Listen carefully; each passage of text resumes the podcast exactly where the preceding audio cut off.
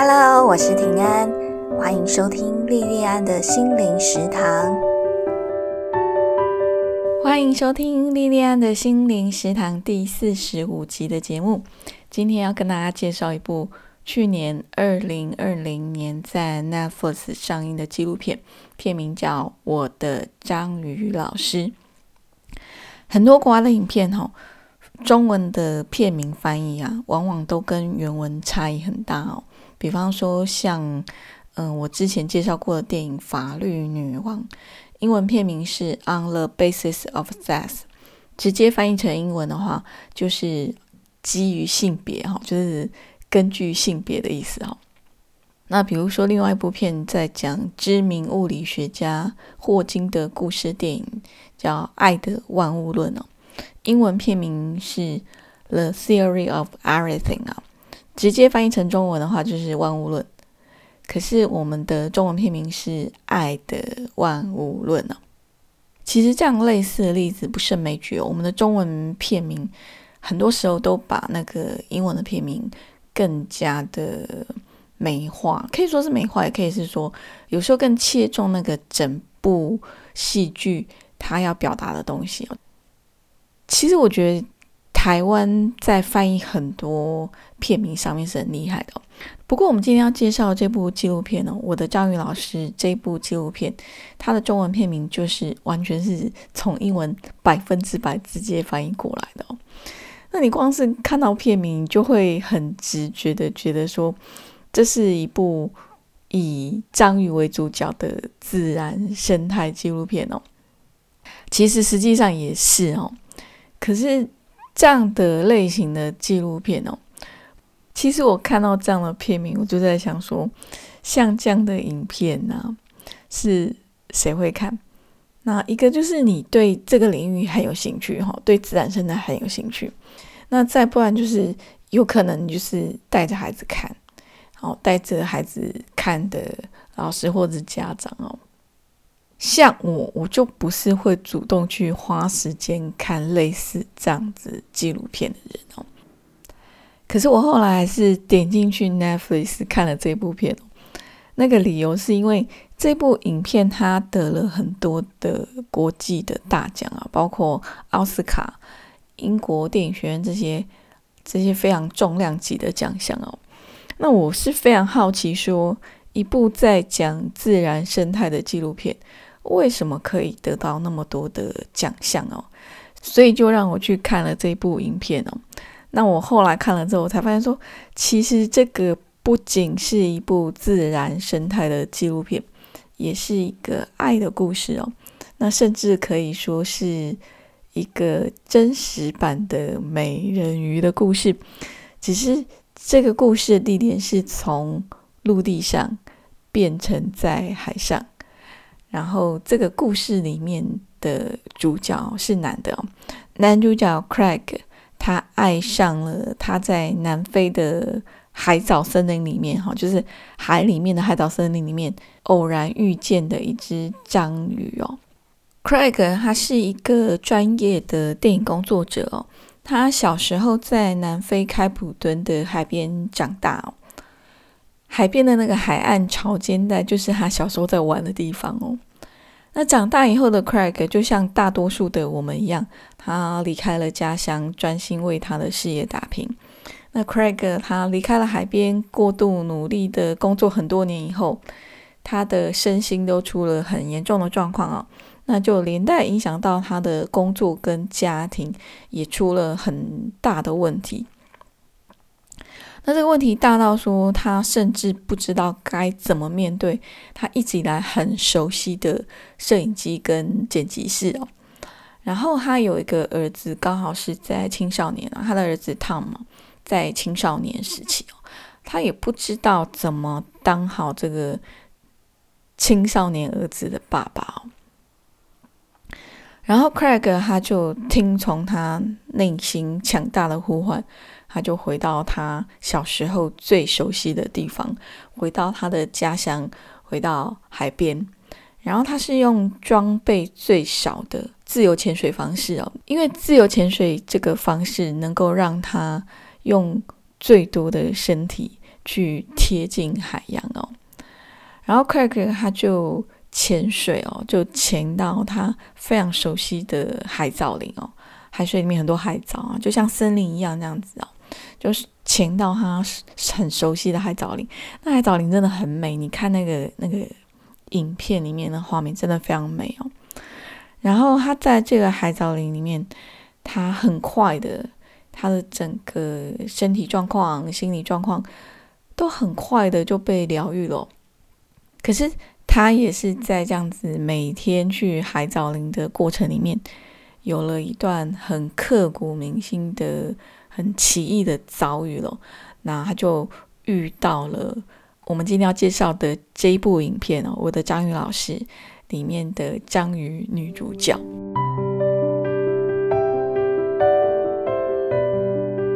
，Craig 他没有给我们的章鱼女主角取名字哦。在我的章鱼老师这部纪录片里面，从头到尾都是 Craig 他自己独白哦。那在这样子全部的独白里面，Craig 都是用他哈，都是用英文的序。来称呼我们的章鱼女主角哦，你在看这一部纪录片的感觉哦，就很像是呃某一个男性，他以男友视角来讲他跟他的女伴相识相爱的历程哦。Craig 跟我们章鱼女主角的相遇哦，其实一开始只是好奇哦。那时候我们的章鱼女主角她身上裹着。满满的各式各样贝壳哦，那 Craig 完全不知道说里面到底是什么。可是突然之间，我们的章鱼女主角她就把这个好像衣服一样的这个全身的贝壳全部脱掉，然后呢，她就用很大的海藻把它当成披肩，就像披肩一样这样子，把它全身都裹住哦，然后就留下一个小小的缝哦，很像从那个门缝里面这样在看东西这样子。他就用这个小缝在偷窥 Craig。那我们的章鱼女主角呢？她对 Craig 有好奇，也有恐惧哦。你想想看，对她来讲，这个人类哈，Craig 这个人类比他大多少倍啊？然后我们的章鱼女主角她观察 Craig 一段时间以后，就咻的好像火箭一样，就很快就消失在这个海藻林里面了。然后 Craig。忽然有了一种很难用言语说明的一种很奇妙的感觉哦。Craig 觉得这只章鱼是不一样的，然后他就动了一个念头，他想要每天去看这只章鱼哦。那一开始我们的章鱼主角觉得很干扰，然后也很防卫 Craig。可是 Craig 他就一天接着一天，每一天都去看他哦。我们的章鱼主角。后来就慢慢的对这个身体比他大上好几十倍的这个人类哦，慢慢的就卸下心防哦，然后开始他就可以开始跟他玩哦，就是这只章鱼就可以跟 Craig 玩起来，然后甚至他可以完全的信任 Craig，他就整只章鱼投入 Craig 的怀抱，然后用全身的身体。去摸它，其实它它身体主要接触外面的资讯，就来自于它那个章鱼脚上的那个触角，它就可以用全身它的那个肢体的触角去摸、去触摸 Craig。那 Craig 也整个人就着迷了，他就整个人就着迷了。Craig 他回到陆地的时间，就阅读大量关于章鱼的资料，他想办法让他自己。想象说他自己就好像章鱼这样子哦，全心全意的想去理解我们的章鱼女主角，去想我们的章鱼女主角，她可能去想什么事情。然后就像我们一般人跟人之间的相处哦，没有一段关系会一路平顺到底哦，中间可能会有一些争执啊、争吵啊、误会什么的。那 Craig 跟我们的章鱼女主角也不例外哦。有一次，Craig 因为不小心失手，他的摄影机的镜头就掉下来哦。那摄影机镜头很大又很重啊，就把我们的章鱼女主角吓坏了。然后我们的章鱼女主角又躲起来了，然后他又开始很小心的防卫着 Craig 哦。我觉得这一段的历程哦，就是 Craig 跟章鱼女主角他这个发生那个状况这个历程，其实就很像一般我们出现状况的关系哦。如果我们人跟人之间的相处哦，这个出了状况，如果你想要继续这个关系的话，那你就要用行动示出诚意哦。那 Craig 就是这样子哦，他就小心翼翼的，然后一方面他也就很尊重章鱼他的恐惧，啊，很尊重章鱼他这段时间对他的那个界限哦。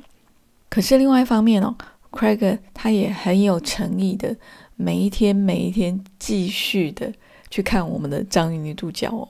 然后你想想看，他之前也是经营了一段时间嘛，经营这段关系经营了一段时间哦。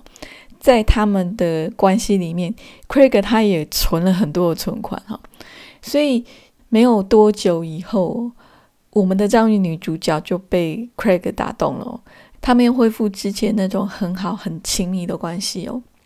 那我觉得 Craig 跟我们的章鱼女主角之间的这段关系里面哦，里面很可贵的，除了是 Craig 他很认真的用心。还有用时间去经营啊！其实任何好的关系都是这样，你要用心，还用时间去经营哦。除了很认真的去经营以外，Craig 他也非常的谨守他的界限哦，很尊重我们章鱼女主角她本来的样子哦。其实，在爱里面，同时还有尊重哦，还有对于界限的那个尊重哦。即使这是在人类跟人类的亲密关系里面，这个都还不是很容易哦。那在人类跟章鱼的关系里面哦，这个更不容易哦。因为 Craig 他需要尊重的哦，不仅仅只是我们的章鱼女主角这个章鱼的个体哦，Craig 同时还必须要去尊重的，还有整个海洋生态系的运作。我们都知道，说其实，在生态系统里面哦，每一样生物都有天敌哦。那我们的章鱼女主角当然也不例外哦。那章鱼最大的天敌是猫鲨哦，一种鲨鱼哦。那有一次，我们的章鱼女主角就被猫鲨追杀哦，那几乎已经逃不过的时候，后来我们的章鱼女主角她很幸运的就保住性命了，可是。就受了重伤，他一整条那个触手就被猫砂咬掉了，然后我们的女主角就有好长一段时间，就整个章鱼都奄奄一息这样子哦。其实，在猫砂在追杀我们的章鱼女主角的这一段过程里面哦，Craig 是全程目睹哦，然后在猫砂去咬住我们的女主角去。啃他、咬他的那个时候，其实 Craig 是很想去救他的哦，非常非常想去救他，所以他也是用了很大很大的忍耐，才克制住不让自己去救我们的章鱼女主角。Craig 他事后在回想这件事情的时候，他在讲这件事情的时候，他的表情还是觉得很心疼哦，非常的心疼哦。甚至很自责，他很自责说：“我们的章鱼女主角是不是因为 Craig 他每天都去见他，然后他为了要让 Craig 见到他，我们的章鱼女主角她才行踪铺路，然后被猫砂发现哦。那这当然类似这样的追杀不是只有一次哦，那还有一次我们的章鱼女主角她一样也是跟猫砂之间就有很惊险的缠斗哦。”可是这一次，我们的章鱼女主角，她就以智取胜哦，就是用她的智慧就逃过，不只是逃过而已哦，她还让那个猫砂就很无奈哦，很无奈的，就只能眼睁睁看着食物哦，她很无奈的离开哦，因为她就没有办法赢过我们的章鱼女主角。那一段战役真的是很厉害哦，那个我们章鱼女主角真的很厉害哦。然后你要想想看哦，他的天敌是猫砂，他等于是很弱的。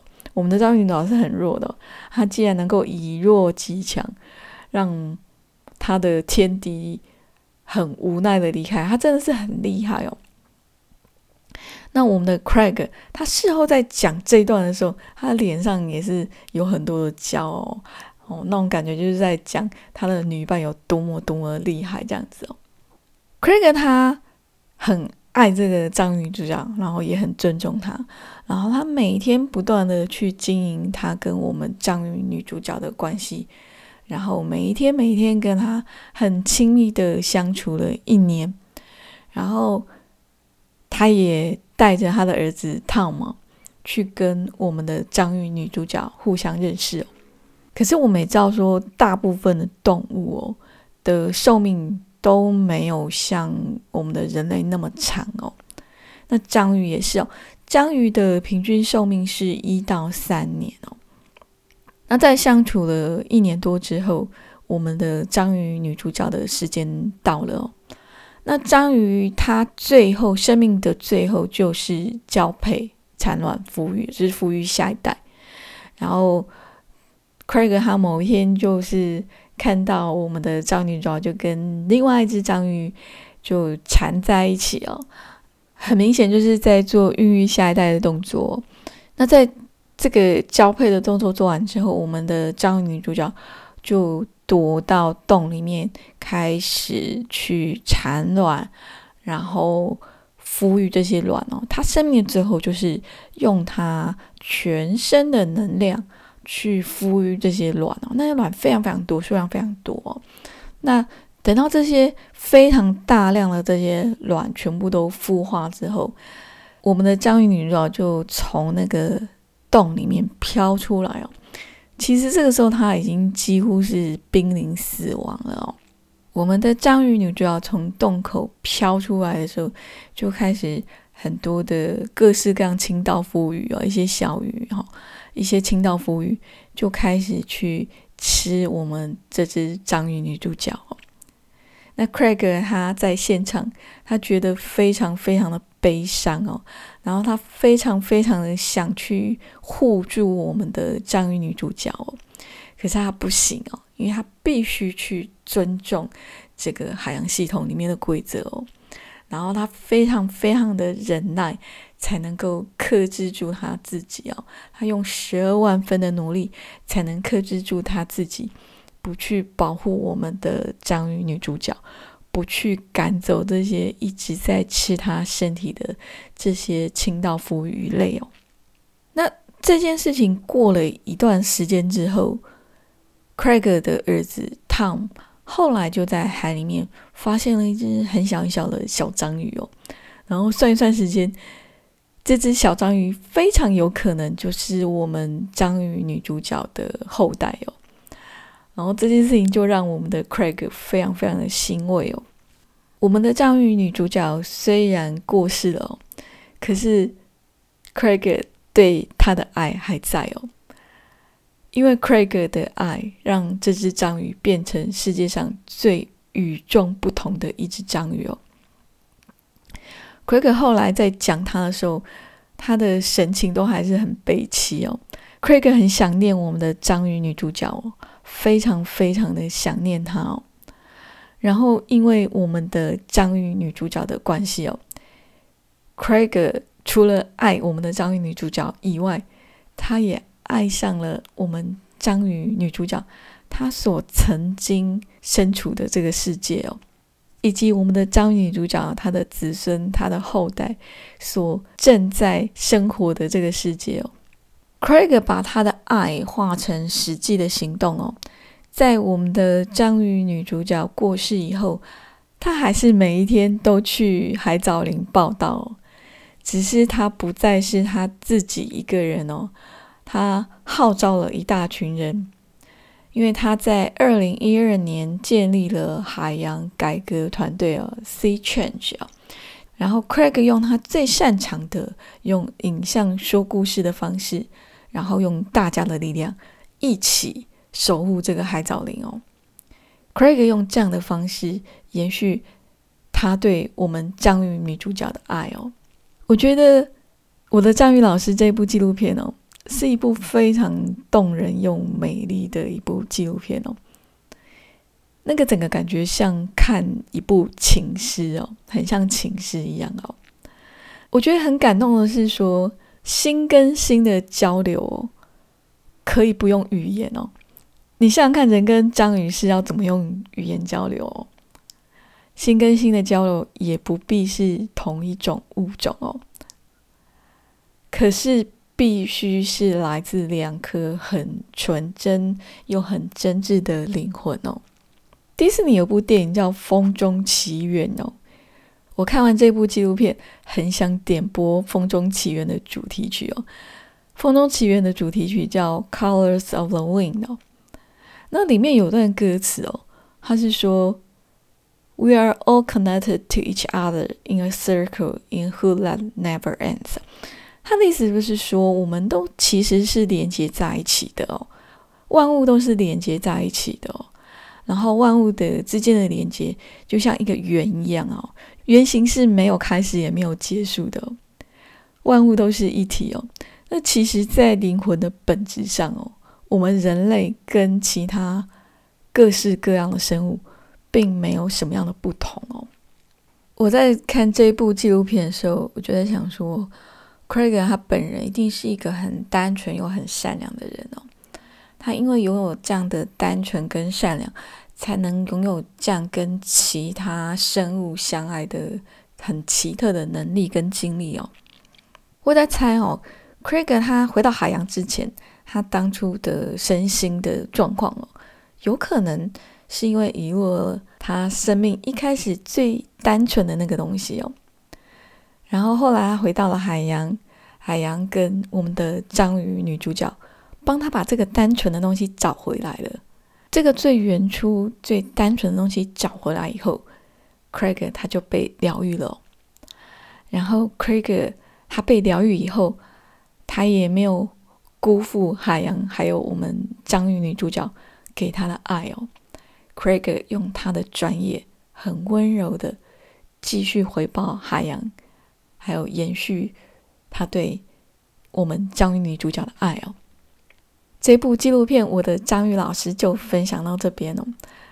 我觉得这是一部非常非常动人，而且非常美丽的一个真实故事哦。